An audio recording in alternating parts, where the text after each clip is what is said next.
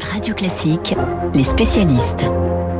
Et nos spécialistes ce matin à Radio Classique, il y a Bernard Sananès, bonjour. Bonjour Fabrice. Président de l'Institut de sondage et d'opinion ELAB, Régis Le Sommier, bonjour. Bonjour Fabrice. Grand reporter. On va démarrer avec vous, euh, Régis. Euh, on va faire un état. Donc, euh, on est au septième jour de l'offensive russe en Ukraine. Mhm. Ce matin, au moment où on se parle, ce mercredi matin, il y a eu encore des bombardements sur Kiev, mais le long convoi est toujours à l'arrêt, une trentaine de kilomètres euh, de la capitale. Des troupes aéroportées, des parachutistes en clair, sont, ont débarqué à Kharkiv, euh, au lendemain également de, de bombardements. Où est-ce qu'on est en est de l'avancée des troupes russes dans le pays? Alors, on sait, ce qu'on sait, c'est que bon, les, les premiers, euh, les premiers jours ont été euh, plutôt rapides et que depuis, il y a une sorte de, il y a, beaucoup d'interrogations sur la, la, tactique utilisée, enfin, en tout cas, la stratégie globale des Russes et, et leurs objectifs. Enfin, en tout cas, ce qu'on sait, c'est que jusqu'à présent, euh, moi, je trouve, par exemple, on dit oui euh, à grand cri, oui, hier ils ont bombardé la tour de télévision. c'était le, c'était le premier. Quand souvenez-vous des bombardements de l'OTAN sur la Yougoslavie, c'était, pardon, sur la sur la Serbie et euh, Belgrade. C'était dans les premières heures mm. que la tour de, on euh, coupait les communications de l'adversaire. C'est logique. Bon, c'est logique, ça fait partie des, des, voilà de, de, de, ce qui se passe régulièrement. En revanche, euh, la, la, vraie question aujourd'hui, et je pense que euh, comment Vladimir Poutine n'est absolument pas euh, comment chaud pour envoyer ses troupes combattre, faire du, du comment du combat de rue. on sait que de, toute façon, d'ailleurs, les, les, les, très souvent dans l'histoire, prenez des exemple même Hitler devant, devant Leningrad ordonne à ses hommes de ne pas rentrer dans la ville par peur justement des pertes. Et donc il va y avoir ce siège épouvantable trois de Leningrad qui va durer trois ans en effet. Donc euh, euh, en fait c'est plus plus par hasard parce que la ville en fait est un terrain de, de défense y compris quand elle est détruite. Hein. Souvenez-vous, monter les parachutistes allemands à Monte Cassino pour la, bataille de l'Italie, même Brest également, des villes qui vont tenir ou des garnisons peuvent tenir. Euh, donc dans l'histoire, finalement, la ville est un, un endroit que qu'on préfère éviter pour la guerre. Et donc là, que, que peut faire euh, Vladimir Poutine J'entendais tout à l'heure quelqu'un dire que euh, oui, le siège pouvait durer probablement des mois. Là, en revanche, oui, il peut, comment dire, mais, installer ses troupes autour et, et comment et couper les approvisionnements justement en et eau, affamer en la ville justement. Éventuellement. Et ça, c'est une chose qui peut se passer et obtenir la reddition de cette façon. En revanche, euh, la, la, question de, de, de, du, du, bourbier que pourrait, dans lequel pourrait se, se euh, sur le, euh, en quoi pourrait se transformer cette guerre, c'est c'est une vraie préoccupation, je pense. Euh, il y a en effet, euh, pour le moment, un grignotage qui est en train de se faire, des tactiques, des tactiques qui sont très claires de, découpage du terrain et, d'isolement. l'est, l'est et l'ouest de l'Ukraine vont bientôt être euh, complètement coupées l'une de l'autre et, de cette façon-là, euh, comment en, bâtissant un petit peu des carrés ou des poches, eh bien euh, le, comment le, les, troupes russes qui ont là un avantage en nombre, un avantage aussi en armes, parce que on sait que les occidentaux, les Américains ont, ont, donné un certain nombre de missiles et, un certain nombre d'armes, mais il n'y a pas d'armes lourdes qui ont été fournies, il n'y a pas d'aviation. Quand vous avez le ciel, vous pouvez pas tenir très très longtemps. Quand vous n'avez pas le ciel, pardon. Oui, c'est ça, parce qu'en effet, tous les aérodromes ont été euh, bombardés. Voilà. Et, et, là, bon, euh, quelque part, euh, on est en train de dire oui, Poutine risque l'enlisement, mais moi, je ne suis pas persuadé que le temps joue contre lui. Au contraire. Mais est-ce qu'il n'est pas euh, justement contraint de revoir sa copie? Ce que vous nous disiez il y a quelques instants, Régis Le Sommier, euh, finalement la stratégie de Poutine, on s'interroge sur celle-ci. Mais lui-même ne s'interroge-t-il pas?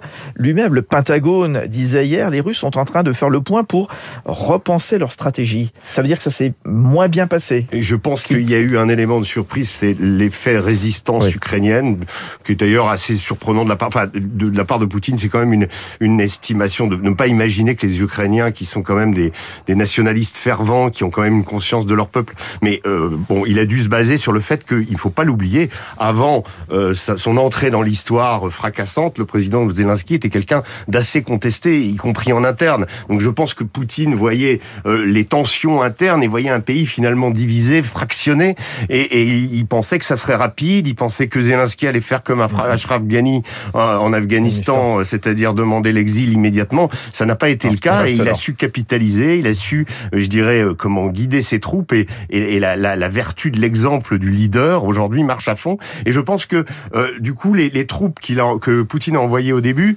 étaient peut-être un peu sous-équipées. Il y a un problème d'intendance. Et l'intendance, c'est la reine des batailles.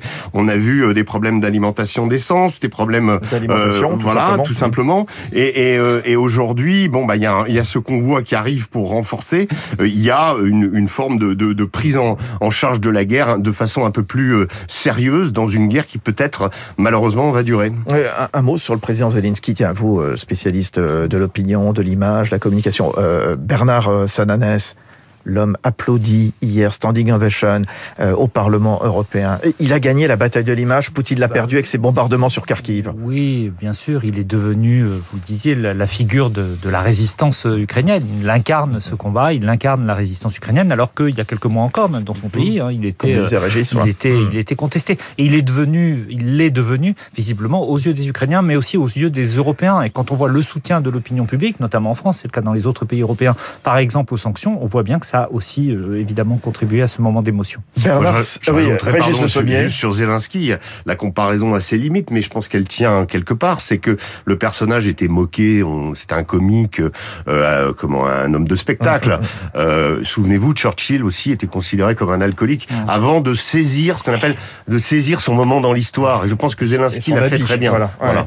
Euh, Bernard Sonanès, 40% des Français interrogés par votre institut ELAB pour les échos et Radio Classique accordent leur confiance à Emmanuel Macron pour affronter efficacement les problèmes qui se posent au pays. C'est le contexte ukrainien qui le porte? Oui, bien sûr, même s'il était déjà en progression le mois dernier, 40%, 4 Français sur 10, c'est le plus haut score pour le président de la République depuis 4 ans. C'est à l'exception de la première année du, du, quinquennat où il était au-dessus. Mais il faut quand même dire que ce, moment, cette progression qui est très nette, hein, vous avez raison Fabrice de le dire, c'est un moment de soutien voilà, ce n'est pas un moment d'unité nationale. Euh, par exemple, au moment de la crise Covid, la cote de confiance du, chef de l'État, qui était plus basse à l'époque, avait progressé d'un coup de 10 points. Voilà. Donc pour l'instant, il y a un soutien, mais par le fait qu'on est en fin de mandat, par le fait que nous sommes en campagne électorale, pour l'instant, en tout cas, le président de la République ne peut pas dire qu'il a encore rassemblé tout le pays. Ces mesures sont soutenues. J'allais dire sa posture est soutenue. Ce n'est pas encore ce qu'on appelle le rally around the flag, le mouvement autour du, du, du drapeau qui l'incarnerait. On va voir les autres euh, personnalités politiques. Le président de la République cherche une fenêtre pour se déclarer. Euh, comment, à votre avis C'est dans les prochaines heures, hein, ça doit se faire. Bien oui, mais ce n'est pas non plus évidemment pour lui chose facile. Est-ce qu'on l'imagine parler à Vladimir Poutine à 18h et monter sur un meeting à Marseille à 18h30 C'est extrêmement compliqué. Quand beaucoup de gens disent ça profite à Emmanuel Macron, euh, peut-être que le, statut, j'allais dire évidemment, parce qu'il peut parler au nom de la France, ce que ces challengers ne peuvent pas faire, parce qu'il a la crédibilité, parce que pour l'instant, les Français considèrent qu'il gère bien la crise. Bien sûr, c'est un atout, mais c'est très compliqué de faire campagne et notamment de faire de campagne sur les thèmes qui étaient les thèmes habituels d'Emmanuel Macron. Un, évidemment, qui est connu, c'est l'optimisme. Emmanuel Macron a fait campagne sur l'optimisme en 2017. Il s'apprêtait sans doute, notamment sur l'effet des bons résultats économiques, à reprendre cette thématique-là. Eh bien, il va être obligé de la faire évoluer, sans doute, bien sûr, de s'appuyer plus sur l'image du président protecteur qu'il veut être dans cette crise. Dans le baromètre ELAB, les échos radio classiques, euh, Bernard Sananet, Jean-Luc Mélenchon redevient la personnalité politique mmh. préférée au sein des sympathisants de gauche. Et on voit Valérie Pécresse Oui, vous avez raison, c'est les deux enseignements principaux que l'on retrouve également dans les, intentions de vote. Hein. Jean-Luc Mélenchon est en train finalement de euh, monter parce qu'il rassemble une partie euh, du vote utile à gauche. On le voit, les deux candidates euh, qui incarnent plutôt la social-démocratie, hein, Christiane Taubira et Anne Hidalgo, ont du mal, elles sont plutôt en recul et ça profite à Jean-Luc Mélenchon qui par ailleurs réussit à mobiliser son électorat plus fortement qu'au début de la campagne, notamment parce que jusqu'au début de la situation de la crise ukrainienne, il a réussi un peu à remettre sur la table la, thème, la thématique des inégalités sociales. Et puis, deuxième euh, enseignement, c'est que Valérie Pécresse, ce baromètre est fait tous les mois. Donc, il y a 15 jours, c'était le meeting dont on a dit qu'il était euh, pas réussi, raté de Valérie Pécresse. Eh bien, on le voit là. On voit que chez les électeurs de droite, finalement, le doute s'est installé. Et Valérie Pécresse a, elle aussi, dans la crise ukrainienne, une difficulté. Les, les autres candidats, ceux qui étaient, euh, j'allais dire, plutôt pas proche de Poutine, mais en tout cas qui avaient été euh, prudents Bon, dans la critique Pen, de Poutine Zemmour, précédemment. Qui ont eu leur signature. Voilà, ils doivent, eux, ils doivent se justifier. Hum. Valérie Pécresse, elle doit se différencier d'Emmanuel Macron. C'est une problématique qui n'est pas simple non plus. Merci beaucoup. Merci, à tous les deux. Merci Bernard Sanadès, président de Elab, Régis Le Sommier, grand reporter. Il est 8h10 sur Radio Classique à suivre. Le journal imprévisible, Augustin Lefebvre qui va nous raconter